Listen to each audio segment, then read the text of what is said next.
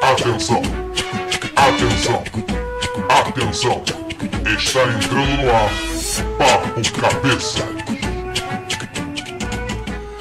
Bom dia, boa tarde, boa noite, boa madrugada. Está no ar novamente mais um delicioso programa Papo Cabeças. É, Papo Cabeças hoje do meu lado esquerdo, você que está aí na, no celular. né? Finalmente vim pra esquerda. Ah, João Gabriel Belô. Tá do lado direito. É, Boa noite, bom dia, moçada. Vamos lá. Eu fico no centrão, né, rapaz? É. É? A minha direita, como sempre. Brincadeira, brincadeira. Sempre tu. Dalton Cunha. Fala aí, rapaz, beleza? Mas hoje, hoje é um programa especial. Hoje nós temos um Convidado convidado especialíssimo, Luiz Felipe Oliveira, o nosso querido Luffy, professor, sabe tudo de geografia. Arrasanei. Arrasa nele. À frente. À frente. Olha, vocês não estão vendo aqui, mas assim, o nosso querido barbudo Luffy está com um imenso charuto cubano, né? Ou seja, e agora vai, vai empestear o ambiente aqui do estúdio. Peixe não, porque o cheiro é bom pra caralho. Ele, ele está na extrema direita. Aliás, extrema Não, direita. não, não, à é, frente. Eu estou à frente. Está à frente? lado Você está à frente do nosso tempo. Exatamente. Está- então temos Vamos aí lá. a direita, a esquerda, o centrão. Aliás, essa é uma boa discussão, porque eu- essa semana é, começaram as movimentações efetivas do panorama eleitoral brasileiro. Já temos candidaturas inscritas, preside- presidenciáveis em busca de vices, né? E vices que estão fugindo de presidenciáveis. né? Temos candidato preso, tem, né? Ou seja, tem tudo aí. Né? Vamos falar um pouquinho sobre esse, esse cenário político brasileiro hoje, galera? Vamos que vamos. E aí, então vai. Quem começa falando? Luffy quer, quer falar alguma coisa, Luffy? Começar, Luf. Eu tô com medo. Tá, é, olha, começamos com Essa Regina de Duarte. Vamos conversar agora com Regina Duarte. Regina Duarte, o que, você sente? Não, eu tô com medo. Tá, Tá com medo de quê? Só- só pra tá lembrar- só- do lembrar-. Só pra lembrar, rapaziada, é, a gente chamou o Luffy agora de Regina Duarte com essa frase tosca, eu tenho medo, porque em 2002, o Lula É, liderando é, as pesquisas, só pra galera lembrar, né? É, o Lula liderando as pesquisas na eleição onde ele ganhou pela primeira vez, é, o Zé Serra fez uma propaganda tosca, imunda, com a Regina Duarte, como o Collor fez com a ex-mulher do Lula em 89, dizendo, e a Regina Duarte aparecia no horário eleitoral, dizendo que ela estava com medo de perder tudo aquilo que ela, com muito suor da vida dela, tinha demorado para conquistar. Atriz bobão. Inclusive forçou o Lula a fazer a tal carta dos brasileiros, né, se comprometendo a manter o sistema financeiro, etc. Só para posicionar vocês por que que a gente chamou o Luffy de Regina Duarte. Um dos maiores erros do Lula, aquela carta aos brasileiros, vamos e convenhamos. Também acho, mas enfim. Mas é bom que aí, assim, ninguém não. Ele não deixou, deixou claro pra ninguém que ele não era comunistão, né? O que a Regina Duarte estava querendo falar assim, é, esses comunistas vão tomar na minha casa, meu carro. Mal sabe ela que é mais fácil o banco fazer isso do que os comunistas. Com certeza. Mas, Mas o, medo, o medo é da desori... a sensação que eu tenho é uma grande desorientação do campo dito progressista. Né? E eu acho que assim a gente poderia estar mais alinhavado com algumas ideias ou algumas possibilidades. A sensação é que se tem um plano A, que sai um plano B, mas para por aí. A gente está inerte, de calça riada, vendo o crescimento de uma galera retrógrada, alguns fascistas, né? O latifúndio continua intacto, um, um vendilhão do país, né? A gente está vendo uma destruição do Estado brasileiro, da possibilidade de articulação de políticas públicas, o que é terrível. Então, quem quer que assuma ano que vem vai ter muito mais dificuldade que Lula em 2003, 2007, Dilma em 2011 ou 2015. Quem E que esse é o ponto que eu acho que a gente do campo progressista não está sabendo lidar, né? Porque, ah, não, no segundo turno, no segundo turno, a gente só está pensando no segundo turno. Mas, amigo, e se chegar no segundo turno e não tiver ninguém dos nossos? Vai, vai se fazer o quê? E esse é o ponto que a gente está, eu acho que até com excesso de confiança, que me preocupa, daí o medo. O meu único medo é que essa eleição acabe legitimando o golpe de Estado. Que um candidato do mercado, e hoje esse candidato é o Geraldo Alckmin, é o tal do centrão, que não é centrão porra nenhuma, uma É, porrada de partido de direita fisiológico, aquela cambada que era governada pelo, pelo Eduardo Cunha no processo do impeachment.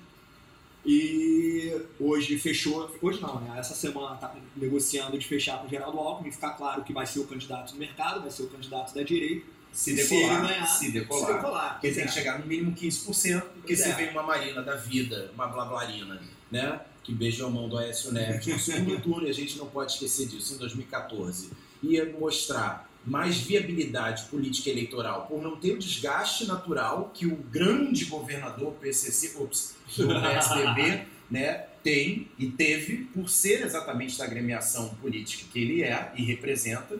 A gente não pode esquecer que o Aécio transformou o PSDB em pó, né? Vamos, de- desculpa o trocadilho, né? Enfim, mas é necessário. Pô, vai ficar foda a concorrência das piadas e mais infame se senhor do Wallace se é do Lula. O. PSDB É, ele dá, Só falta ele né? cheirar o PSDB inteiro. Exatamente. Aliás, Aécio, cheire o seu partido, por favor, né? Enfim, e a gente está no mato sem cachorro. Eu estou bem preocupado. Na verdade, o medo inicial é essa preocupação, porque a direita tem esse plano B. A direita não leva a sério o Bolsonaro. O Bolsonaro é um fenômeno do jovem. A ali- direita não quer o a Bolsonaro. direita não quer o Bolsonaro porque o Bolsonaro não é manipulável, né? Não, porque ninguém sabe o que ele vai fazer. Ninguém sabe, nem Bolsonaro sabe o que, que vai ser o Bolsonaro Eu tenho a sensação que antes, quando começou essa brincadeira de, de eleição presidencial, o Bolsonaro levava meio na sacanagem.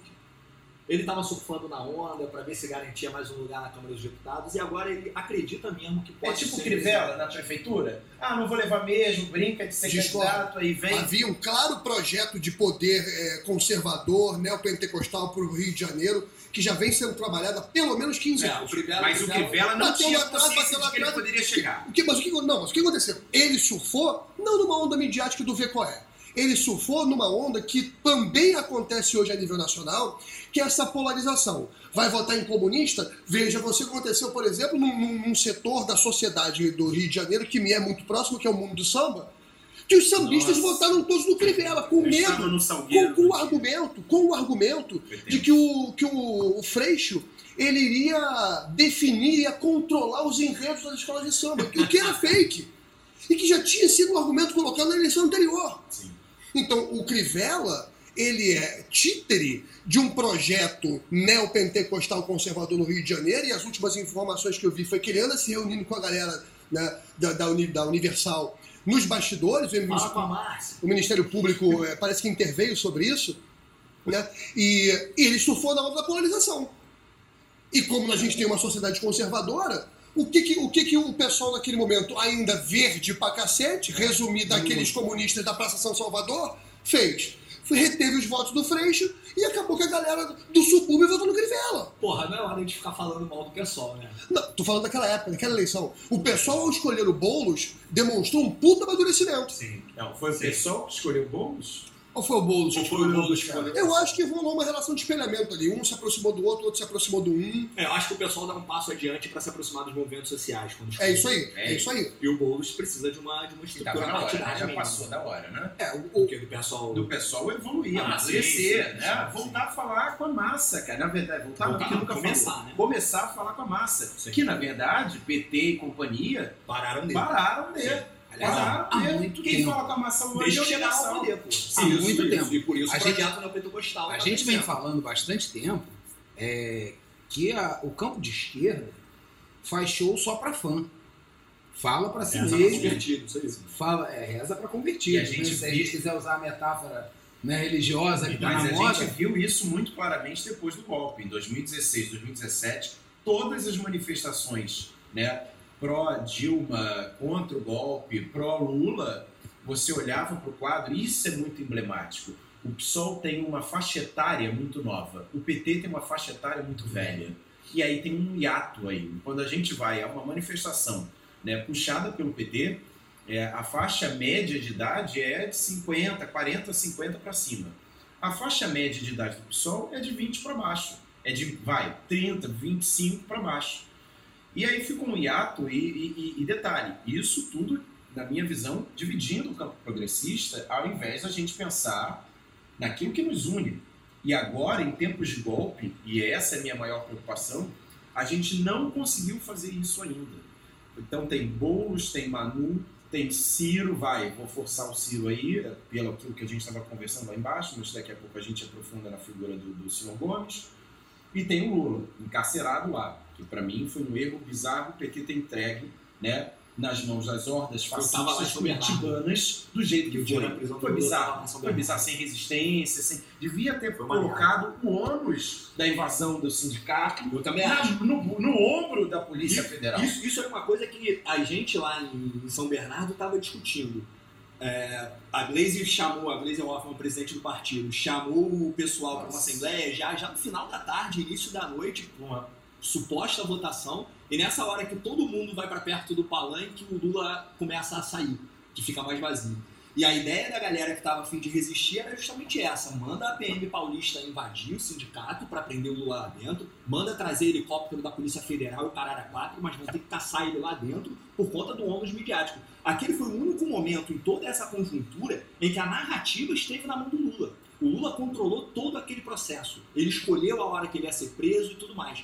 Deram mole de não ir pro racha. Tinha que derramar sangue, foda-se. A galera lá tava disposta. Mas eu eu te, tava disposto. deixa eu te fazer uma pergunta, porque é, é uma coisa que eu, eu discuto com, com alguns petistas, né, dentro da- dessa outra imbecilidade que se diz hoje de que o PT é um, um partido socialista e que os governos Lula e Dilma foram governos socialistas, que não foram. É, Não, quem fala isso não faz a menor ideia do que seja. É, Exatamente. é, E aí, quando você conversa com, com um petista, com um lulista, ele diz, mas ele nunca quis ser socialista. E de fato nunca foi. Aí você me diz assim, é, ele pautou, ele estava nas. A narrativa toda, o processo todo estava nas mãos dele. Será que não partiu dele a ideia de dizer não façam? Sim, eu tenho certeza que sim. certeza. Tenho certeza que sim. Não façam. Esse, é um cálculo político que o Lula fez que a gente só vai entender quando ele for solto. Se é que um dia ele vai ser solto. Vai, vai ganhar uma tornozeleira depois da eleição. Vai ganhar uma tornozeleira. E aí É, ele vai claro. explicar por que, que ele resolveu se Acho que esses erros políticos, esses erros de Vai ter cálculo, que ser cobrado mais tarde. esses erros. Porque, na verdade, assim, eles são, são erros é, na visão que a gente tem de construção de uma alternativa popular, de uma alternativa de movimento social, que eu, infelizmente, não enxergo no PT há algum tempo.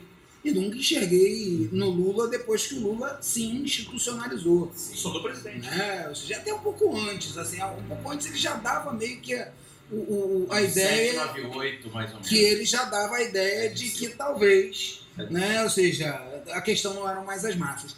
E eu acho que nessa lógica é que se a gente pensar no que o PT está fazendo hoje, o PT está forçando a candidatura do Lula, que está preso, né, ou seja, institucionalmente a gente tem um Lula preso, inviável como candidato em termos dentro da legalidade que é feita, né, a gente sabe do lawfare, esse negócio todo, mas, em tese, ele vai ter uma candidatura impugnada. Né? O PT aposta na própria questão do embrólio judicial, né? ou seja, escrever ele no último momento, ah, entrar com 20 milhões de recursos para ver se consegue fazer o que 80% dos prefeitos conseguem, que é se candidatar mesmo com a candidatura impugnada, para depois decidir, e botar o nome do Lula na urna para ser 35 milhões de votos, né? ou seja, ficarem na mão do tribunal. O problema que eu acho, aí, assim, eu não vejo, eu não vejo nem problemática essa estratégia, se essa estratégia fosse combinada com uma grande mobilização popular, né, para que esses 35 milhões de votos, ah, eles vão ser invalidados, não vão valer nada, e você tem uma resposta das ruas. Você tem um projeto diferente das ruas. Não acho que o cálculo do PT passe por isso. Não. O cálculo do PT, na minha visão, passa por colocar o Lula ali dentro da, da, da ótica daquela eleição, pegar 35 milhões de votos e usar isso como barganha e usar Jurídico. isso como elemento de barganha Dentro da jurídica, institucionalidade. dentro da institucionalidade, Isso vai ser sem um- se afastar nem um milímetro. Esse é o grande problema. É, eu concordo com a estratégia do PT até aqui, de manter o Lula candidato. Acho que o Lula tem que ser candidato, tem que escrever o Lula, tem que fazer com que a justiça aprofunde o golpe e impugne a, a- a candidatura dele, mas concordo que o dia seguinte tinha que estar com o povo na rua e também não vejo essa movimentação. E aí está uma das minhas preocupações. Que a primeira preocupação que eu tenho é, e a gente já vem dizendo isso, acho que desde o primeiro programa que a gente gravou, é se de fato vai haver eleição. Essa é a minha primeira preocupação. Parece, hoje em dia, parece que se Parece desenha um o é- cenário. O risco de não ter eleição deu uma Tá arrefecida. diminuindo. O Parece. risco de não ter segundo turno é o risco do Lula ser candidato. É isso aí. Sim. Como assim? Se o Lula for Se o- candidato, se o ele Lula- o primeiro turno? Vamos, não. Não é isso. Se você tem Gente, O Lula não como candidato. né, o Lula como candidato e ele arruma lá os. Tre... Tô colocando uma hipótese. Sim. Né? Ou seja, o PT está insistindo. Candidato ele vai ser. Até impugnar. Até o dia 16 de Até o agosto. dia 16 de agosto, impugnaram. Aí, aí, aí o Lula vai ter que correr quanto tempo, vai dar dedada, ó, vai ser você, Haddad, Wagner, sei lá quem, né? E aí, só que o cara vai ter um mês, um mês e meio para fazer campanha. O PT não É, vai, o PT não vai fazer isso no dia 16, Luffy. O PT vai insistir, vai entrar com embargo, com não sei o que, com não sei o que lá, para sustentar, para chegar e manter o Lula até o dia da eleição, E aí o país constando na. Constando na urna. E aí Essa- o país que se dane. Eu acho que o PT não está fazendo o cálculo Se do. o PT fizer isso, vai ser o maior erro da história do partido. O que pode acontecer, Mas e aí é que eu estou conjecturando, né, quando o Dalton fala que não vai ter eleição, né, eu acho que as forças hoje tentam caminhar para pelo menos ver o que, que vai dar no primeiro turno. Se acontece isso e o Lula está na urna e ele tem 35 milhões de votos, ele está no segundo turno. Aí Né? tem golpe. E aí eu não sei se vai ter uma. uma aí vão, vão tirar esses votos. Né? Ou seja, o PT eu acho que aposta nisso como uma medida para garantir juridicamente a institucionalidade e manter o segundo turno. Mas eu acho né, que uma das possibilidades de não haver eleições em todos os seus turnos é exatamente essa do, do, do PT. E aí volto a dizer, não por um projeto político, público, é, popular, né, que faça com que as massas venham para a rua e, na verdade, modifiquem né, o, o, o cenário democrático brasileiro. Acho que o PT vai apostar na, na institucionalidade mais uma vez. O Eu acho que mais o uma maior vez, erro- aí sim, aí eu concordo que perde todo mundo. Nesse caso, perde todo O mundo. maior erro que eu acho que vai ser cometido não é, é, insistir na candidatura do Lula como o Lúcio pensa. Eu acho que ele. e Eu voltei recentemente de Cuba, fiquei lá 15 dias. Comunista! Ah, é, cansa- cansado de me mandar pra essa porra, eu fui pra lá pela segunda vez, inclusive, não me arrependo e quero voltar mais vezes. É, a envergadura do Lula na América Latina é descomunal. Tá, no mundo, no No mundo. Não, pensando na América Latina, porque, pô, assim, a nossa mídia não deu é uma nota. da história do Brasil. Olha o tamanho dele. Ele é, é muito grande. Internacional. E assim, grande, é grande. A gente discutiu aqui o eterno problema da esquerda, que são as suas divergências, e a gente não tem, a gente não consegue se unificar em torno de, de uma única pauta, de um único candidato. Eu acho que a única pauta deveria ser Lula livre. Ninguém deveria ser candidato. Boulos não deveria ser candidato, Manu não deveria ser candidata, Ciro não deveria ser candidato. Mas o que eu ia Tinha que ser colocar. todo mundo defendendo Lula Ok, livre. eu, eu também acho. Mas, Mas você repara que todos eles. Mas, peraí, calma aí. Mas todos eles, mas todos eles, todos eles estavam no palanque Lula livre. Não, Foi- Ciro não. Ah, mas eu tô falando de candidato de esquerda. Falando de candidato de esquerda. Ih, vai arrumar uma briga com o Lula. É, e o PCdoB já emitiu nota de uma candidatura única em torno de um projeto nacional. Mas é quando você pega a fala do Ciro, quando você pega a fala Em, do Ciro. peraí, peraí, peraí, peraí, peraí, só pra, só pra esclarecer. Está bom, hein? Em, em estando definitiva a inviabilidade da campanha do Lula. O problema, o problema todo é colocar aí, só- essa, só- essa só colocação só jurídica de o que, que é inviabilizada. Porque, assim, por meio de recurso e embargo, o PT calcula que ele vai conseguir Ele vai botar conseguir, o, pois o é. E aí entra, aí entra o ponto Esse que eu momento queria não vai colocar. existir. E aí entra o ponto que eu queria colocar. Que é uma coisa que eu sempre digo, talvez já tenha dito aqui, vou insistir nessa tecla. Inclusive faço, falo isso com alguns petistas e que hoje concordam com o que eu falo. O PT não pode cometer agora o mesmo erro que cometeu em 2003, que é justamente se apartar dos movimentos sociais. Ali em 2003, o Barbudo tinha 90 e caralhada por cento de aprovação, era hora de botar todo mundo na rua, botar a Constituição e fazer os caralho. Fazer o que Ah. o Chaves fez. Exatamente. Exatamente. E agora, conseguindo, lançou a candidatura, é botar o movimento social na rua de novo. A minha única questão é, De novo. fazer o que o Chaves fez ia, ia inevitavelmente gerar uma reação da direita como gerou na, Gente, na é, direita bonde, e venezuelana. da E a direita, passou. a direita venezuelana foi pra rua, foi pra rua pra matar gente. E a Senhores. nossa direita faria a mesma coisa. A gente Senhores. é Napoleão pra bancar. 2019 não é Como 2003. chavistas vieram. Tem, tem que ter, Mudou ué. tudo, mudou tudo. Eu também concordo Tem que com ter. isso. A gente a tem um é crescimento né? neopentecostal aí que está corporativamente institucionalizado, armado, organizado em partido. A gente tem um fascismo sem fascismo vergonha que a gente não tinha em 2003 e esquece. Se o Lula entrar agora, ele, vamos supor que ele seja candidato, que ele seja eleito e que consiga né, ser titulado, empossado, bababá. Que é, a probabilidade disso é baixíssima, próxima a zero. o Lula vai fazer o, o governo mais concertacionista da história do PT. Mais do que no primeiro turno, mais do que no segundo, mais do que Dilma 1 e Dilma meio, né? Que a Dilma não teve segundo turno, só teve um. Não teve segundo Não mandato. teve nem, é, não teve nem um ano do, do segundo mandato que ela não conseguiu governar com aquele crápula do Eduardo Cunha, né? Anarquizando, anarquizando não, né? Criando Quem uma- é, quem dera, né? Zoando tudo. Resumindo, é, eu não, eu não, e isso que me incomoda. Eu não vejo clareza de proposta do PT, né? Fora Lula livre. Eu falava isso ontem, anteontem com o Belu na internet e a gente conversando, né, ele me colocou, ah, não, tá aqui, o PT lançou as ideias força, digamos assim, do, do programa deles, né? Beleza, muitas das pautas são pautas que deveriam ter sido alicerçadas, deveriam ter sido, né, incrementadas dentro do programa de governo, na verdade estavam no programa de governo do Lula, sempre estiveram, mas não foram efetivamente aplicadas, né? Então, reforma agrária, o PT nunca fez reforma agrária, não dá para falar em reforma agrária. É porque em tempos de golpe, né, nada é tão Dilma que não possa ficar Temer, né? Nada é tão ruim que não possa ficar pior. A gente está com saudade, está nostálgico com o tempo que a gente tinha alguma perspectiva de futuro de Sim. democracia. Agora a gente não tem absolutamente nada. É Estado de exceção com golpe branco, jurídico parlamentar midiático, em que as pessoas ficam numa, numa sensação né, meio, meio fábula, né? Como se estivesse tudo bem, mas não está nada mal, não tá nada bem, está tudo mal. E a gente não tem proposta. Que proposta tem? Para falar com as massas, para botar povo na rua, para fazer tudo isso que a gente imaginava e imagina que deve ser necessário ser feito agora, a gente tem que ter programa. Que programa tem? Aí nesse Discordo. sentido. Eu acho que para botar Nesse povo na rua, sentido- povo na rua, basta que a liderança convoque.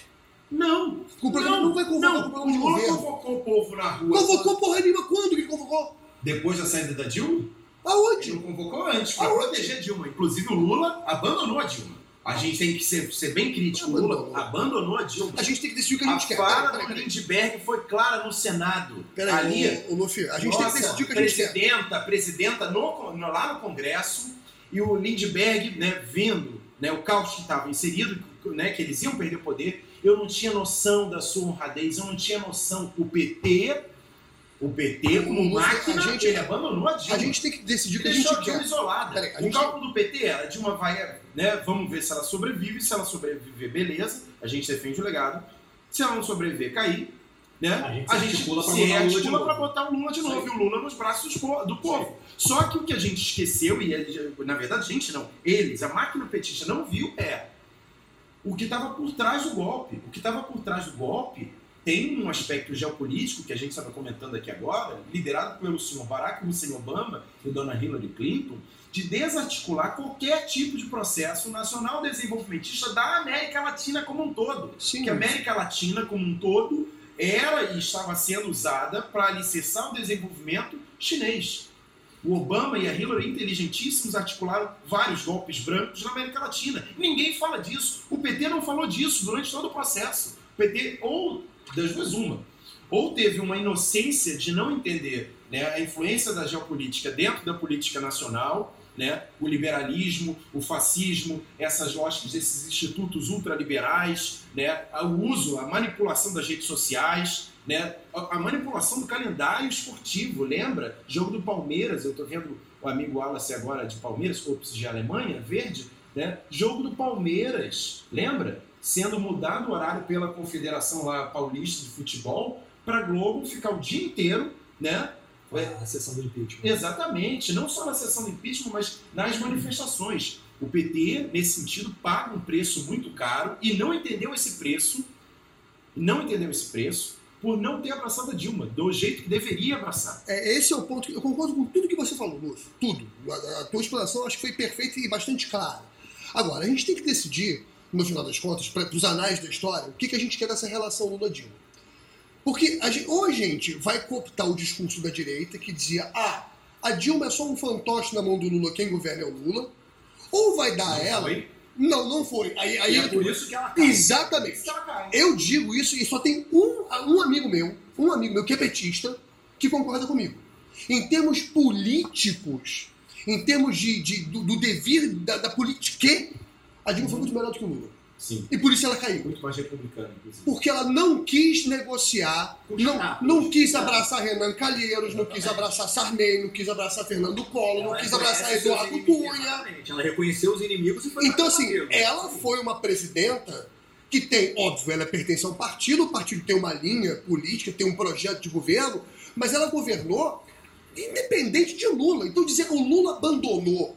Não, porra, ela era uma presidenta e ela escolheu. Não, Não, não abandona, abandona no processo de. Eu não acho que ela abandonou, não acho que ele Não, abandonou. antes, antes do Tipo, processo abandono. impeachment, antes, porque o, o plano do Lula, o plano do PT era claro lá atrás. Lula fica oito anos, né, sai, obedece a Constituição, entra José Disseu, quatro anos, Lula volta no braço dos, no- nos braços Disseu do jamais. Caiu, Tá. caiu em 2005. Entra alguém do PT indicado por ele. Palocci. O plano, Palocci, que seja. Sim. né, o plano do Lula era mais ou menos o que o Putin fez com o Medvedev. Sim, Ok? Eu fico oito anos, boto você quatro anos, depois eu volto. sim. Ok? Só que aqui não é parlamentarismo, não tem a estrutura russa, não tem a, né, a lógica da máquina russa, né? não deu certo. Acabou que a Dilma foi colocada pelo Lula, vamos e convenhamos, a Claro. Dilma não é comunicadora, não tem a função carismática. Agora, é engraçado isso, né? O carisma da Dilma aumentou exponencialmente, depois da saída dela, né? Pois é. ela literalmente não, não, não tinha condição de ser eleita sem o Lula, o Lula elegeu ela, né? No primeiro ano da Dilma, eu lembro claramente, era um ministro caindo por mês. Eram os ministros da cota Lula. O petismo, o lulismo tem que fazer autocrítica nisso. Claro. Tem que fazer autocrítica. Sem dúvida, sem dúvida. E caía, na maior parte da- das vezes, por causa de corrupção, por malversação da, da, da- da máquina pública. A Dilma foi ficando isolada. A Dilma, cada ano do governo Dilma, de 11 a 15, que 16 já não existiu, foi um ano diferente. 2011 foi Lula. 2012 foi Lula barra Dilma. 2013 foi Dilma barra Lula. 2014 foi Dilma Dilma. E ela falou que não ia fazer ajuste fiscal, ela não ia ser eleita. Se tivesse mais duas, três semanas, o, o senhor Pó iria ganhar no segundo turno. E a gente ia virar uma narco-república. A gente ia virar um México da vida, uma narco-república da vida, né? Ela foi eleita na marra, no laço, no grito, com Lula na rua, Com os movimentos com o sociais. movimento social, no segundo turno de 2014. Ela disse que não ia fazer ajuste fiscal. A China reduz o modelo de crescimento dela, diminui, joga todo o preço das commodities No do mundo no chão. Isso aí. A receita brasileira cai, a Dilma, sem comunicação, não fala ao povo, o movimento social já está assustado, com a coxinhada toda de MBL e companhia, vestido de pato amarelo, né, batendo panela, e literalmente o PT abandona a Dilma. O PT não defendeu a Dilma em 2015. E aí, e aí, nesse momento, é, é necessário falar Lula livre, Lula candidato, ok, beleza. Tá, e depois? O que a gente tem que pensar é, e depois? Qual vai ser o Vai programa? pro- Essa pergunta, essa pergunta O pau. também não. Essa pergunta também não está sendo feita hoje nos setores da direita. Com certeza. Porque eu acho, Sim. eu acho claramente que assim, a gente no campo da esquerda sempre teve muito a ideia de que a direita era orgânica a ponto De né, se unir. de se unir em determinados momentos. E isso parece que não está acontecendo. É, Está. Tem- não, o Alckmin, há dois meses atrás, O era Alckmin perguntado... não decola. Calma. O Alckmin, há dois é meses atrás, o Alckmin, há dois meses atrás, era entrevistado por qualquer jornalista, ele falava, não, mas ainda vai mudar, mas o senhor não tem tempo de televisão, o senhor não tem isso, calma, mas vai mudar, não sei o que, bababá. O tal do Centrão. Sim. Já tá tudo arranjado, irmão. Já tá tudo É, é arranjado. isso que eu ia falar. Mas tem- Temer vai virar embaixador em algum país, né? O PMDB vai ficar ali, dentro do O Centrão. PMDB não vai bancar o Henrique Meirelles? Não, acho claro que não. acho que não. claro que não. O Henrique Meirelles tem 1% e não cresce. O Alckmin tem 1% e cresce. Aonde? Cresce pra onde? Cresce. Questão do Ele cresce. com televisão, Com televisão, com Acre cresce. Com, com Universal chancelando, Universal PRB. Então, cresce. Mas o PRB não vai pro, pro lado do Bolsonaro? Já tá no centrão, já tá fechado. Não, Bolsonaro Bolsonaro, tá tá sozinho. isolado. Vai que vai Janaína. dele vai ser a porra da Janaína Pascoal, aquela advogada maluca lá. Isso. Pô, Jurista, Ah, jurista. Foda-se. É...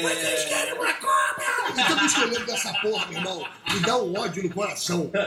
Ah, bandeirinha, Tem, bandeirinha. tem duas, ridículo, tem duas coisas novas, tem duas coisas novas pra gente tentar entender como é que a direita não conseguiu se unir de fato dessa vez. Ela tá mais ou menos unida em, em torno da candidatura do PSDB, do Geraldo Alckmin, mas tem o fascismo com o Bolsonaro, tem uma galera que não vai suportar o Fascismo o- esse, Bolsonaro esse, que foi impelido à posição que está Por essa mesma por galera, essa mesma lei. Vamos deixar muito claro. Eles soltaram, Eles soltaram os soltaram o cachorros cachorro louco, e agora não consegue- não consegue pegar o cachorro de volta. Isso é uma coisa nova. Isso é uma coisa nova. Ter um cara na extrema direita, isso, sei lá, o Enéas era esse maluco e, porra, o Enéas não tinha 1% de voto. Sacou? Então tem um maluco. com Uou, uou, uou, em 15. 98 ele foi em terceiro lugar na É, exatamente. Ah, Ele, porra, foda-se, cara. não, ele, ele tinha representatividade. Esse Então. discurso sempre esteve aí. Tudo bem, mas hoje tem 15% de voto e tá quase certo no segundo turno, embora eu acho que não vai chegar. Eu discordo do Dalton, acho que o Alckmin vai crescer e acho que a polarização vai ser PT e PSDB. O indicado do Lula, seja ele quem for,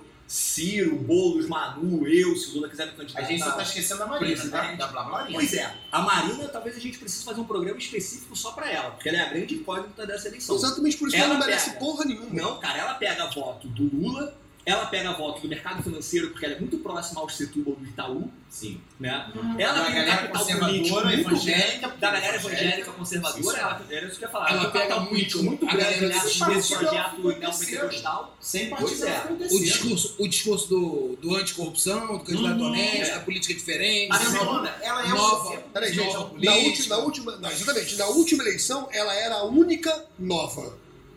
Não, Hoje, Há duas eleições já que ela que seja, que seja, que ela era a, a candidata que se apresentava como Outsider, sim. a- outsider. Fora da polarização. Hoje Então, não, Tem- mas Ela continua outsider. Ela Não, tem o construiu- Bolsonaro. mas tem Bolsonaro. tem o Tem o Bolsonaro. Bolsonaro fora Ah, da polarização. Então, Mas pra- não, a galera tá percebendo que o Bolsonaro é fascista, não vai entender o Bolsonaro, não tá entendendo, tanto é que o Bolsonaro parou de crescer. É a história lá do. A gente vai dos chegar, a gente 20%. vai chegar. O, pra eu concluir as duas coisas novas, então, o, o Bolsonaro, né, essa extrema direita que tira voto dessa direita, e esse centrão muito articulado agora. Esse centrão que tá Ah, negociando quando acabar o. Temer, vai todo mundo pra cadeia. Ele... Vai todo mundo pra cadeia. Ué, É verdade, Não é é? verdade. Mas esse centrão, ele tá em uma porrada de partido pequeno, fisiológico, né? E eles estão negociando com o Alckmin e com o Ciro justamente para vender ao Alckmin um apoio muito maior. Significa dizer que se o Alckmin for presidente, aí eu volto ao que o Luffy estava dizendo, ninguém vai conseguir governar fácil. Um cara na esquerda, um cara do campo progressista não vai conseguir governar sem choque com esse Congresso Nacional. Não vai conseguir. O Congresso Eu não acho vai que o se presidente- renovar. Vai ser essa merda toda de novo É no assim. Congresso. Eu acho que E presidente algum, presidente é. algum, a gente está um passo Consegue do parlamentarismo de fato. A gente está um passo do parlamentarismo de fato, porque é esse centrão que vai governar. as se o bênçãos de. Sarney, de Isso aí. todo o PMDB. E essa é a coisa nova na eleição. É, então, assim, chegamos a um termo, senhores? Ainda não, a gente ainda vai fazer muito Eu acho que a gente ainda vai fazer outros. outros debates sobre isso, Eu mas assim, tem que botar todo mundo na rua e se der mole, peguem arma e vamos soltar o Lula de olha, Curitiba. isso aí. de certa maneira, o presidente Temer já está fazendo isso. Hum? Botando todo mundo na rua. O Ah, que não. tem aí de Tem de desempregado, desempregado, tem de né, gente de de comerciante que queria Dilma fora, bateu panela. Cadê microempresário. vocês? Cadê vocês, seus patos filha da puta? Mas agora é hora, então, já que você está animado, senhor Dalton Cunha. Vamos lá para os nossos Vamos recadinhos. para os nossos recadinhos. Você sabe, você acompanha a gente nas redes sociais. Você, por favor, curta a nossa página no Facebook, Papo Cabeças com Z. Vá lá no nosso site, papocabeçascomz.com. Siga a gente na rede social, tem um Instagram também, onde nós pos- postamos fotos nus, mentira. Né? Ou seja, a gente quer ter seguidores, né? Ainda bem, né? Sorte é nossa, uma merda. E aí você manda pra gente é, temas, sugestões, inclusive aquela, aquela sugestão do nome dessa, dessa nossa, Esse nosso quadro desse que não nosso tem quadro que não tem nome ainda. Xingamentos né? Os xingamentos e Esse carinhos. é um bom nome, xingamentos aleatórios. Xingamentos aleatórios. Mas eu não xinguei da última É. vez.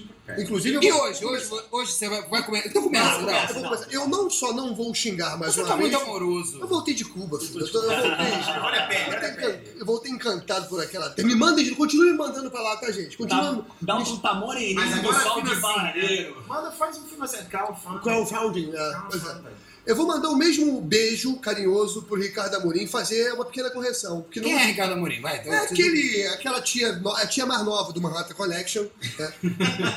Marco Connection é um programa da Globo News. Ninguém precisa ver, que é uma merda. que é uma bosta, é um bando de babaca da direita falando um monte de merda como se fosse com uma aura de verdade, uma aura diplomática, escrota, mas enfim. Né? Totalmente, Ele tudo engravatado. Mas ele, ele chegou a dizer algum tempo atrás aí que Cuba só tinha três coisas que funcionavam. E ele estava certo. né? Segurança, saúde e educação. Eu quero Só. só, só Só, isso. só isso. Eu quero fazer uma pequena correção, senhor Ricardo Amorim. Existem quatro coisas que funcionam em Cuba. Além da saúde, educação e segurança, lá não tem essa palhaçada, essa chatice, essa viadagem de não poder. De não poder. Com todo respeito, tá, beleza. É, de, de não poder fumar nos bares. Lá em Cuba se toma rum, se toma morrito, se toma cerveja com molho inglês, que é bom pra caralho. E pode se fumar nos bares, pode se fumar um, um belíssimo tabaco cubano. Isso Pô, aí. chato E aí, pra caralho essa mundo que porra. não fuma se fode. Foda-se, procura um Inclusive os funcionários dos estabelecimentos. ah, porra, não Isso aí. fode, é chato pra caralho. Ricardo Amorim, só faz essa correção. Tem uma quarta coisa que funciona. Lá tem bar sério. Lá tem bar sério. Bom, meu, meu recadinho, xingamento, né? é, vai, vai de novo para o judiciário, cara. Poder Judiciário, essa semana, o casta, Flávio, é, o Flávio Tabaiana, o juiz, ele sentenciou 23 companheiros que participaram da, Das das manifestações. manifestações de 2013 a penas de 5 a 7 anos de prisão, Em regime fechado. em regime fechado, inclusive é, contrariando até pareceres do Ministério Público que pedia absolvição de alguns, né? Ele Gente, foi extremamente vocês- Só para vocês terem uma ideia, esse processo, uma É das figuras que foi, uma das figuras que foi denunciada, investigada como sendo responsável pelas agitações de 2013, 2014, caralho, foi o Mikhail Bakunin. é O verdade. Mikhail Bakunin foi suspeito. Ele foi iniciado de um livro, né? Então Essa- toda a minha sola- solidariedade, Bom, esse processo é Né? uma farsa impressionante. Mas caso é o estado de exceção. É o a é o estado de né? exceção. Ele já vivia desde a Dilma. toda apoio força, toda 23, aos 23, né? Os todos companheiros, somos 23, todos. Não na urna. Não na urna. Olha. 23 não É dá. só PPS, né? 23 é PPS, não é? PPS. O meu recado, o meu recado vai ser tranquilo. O meu recado vai ser um abraço, na verdade, pros filhos Um da abraço? puta. É, um abraço. Um abraço pros Pros filhos da da puta? puta. Porque eles são filha da puta do Instituto Liberal de São Paulo. Que Peraí, fizeram... peraí, peraí, para, para tudo! para tudo! Breaking news! Um abraço, porra, pro Instituto Liberal de São mandando- Paulo. Mandando. Que isso? Então, mas o Instituto Liberal de São Paulo fez uma parada maneira que corrigiu o Bolsonaro sobre a matemática dele, né? O, Bolsonaro saiu uma pesquisa que ele perde 20% de eleitores a cada mês, né? E na matemática dele, a essa hora ele estaria com menos 80. Aí não, Menos aí o- 80%. Menos 80. Aí o, É um gênio. o né? Instituto Liberal Um foi lá, deu uma aulinha de matemática e explicou que a essa altura ele teria mais ou menos 16%, saiu de 20% para 16%. Então, Bolsonaro, porra, tu não entende economia, tu não entende de Ah, matemática, mas tu ele não entende entende de de gay, porra porque nenhuma. ele fala mas- tanto de gay, né? Ele entende muito Isso aí de ele gay, deve né? É Isso é engraçado. brincadeira. Ver. Então, Bom, um abraço aí pra galera do, do ILISP que mandou bem falando pro Bolsonaro assim que ele é um imbecil. E assim como dois e dois são quatro, nove fora, sobra agora o nosso adeus. Muito obrigado por você ter ouvido mais um Papo Cabeça. Obrigado Luffy por ter vindo. Obrigado pela oportunidade de falar no microfone tão valoroso como o de vocês. microfone valoroso. microfone valoroso. Ah, Ai, não, agora obrigado, obrigado, obrigado. Seu microfone é valoroso. Obrigado, obrigado por ter chamado. O meu microfone de valoroso.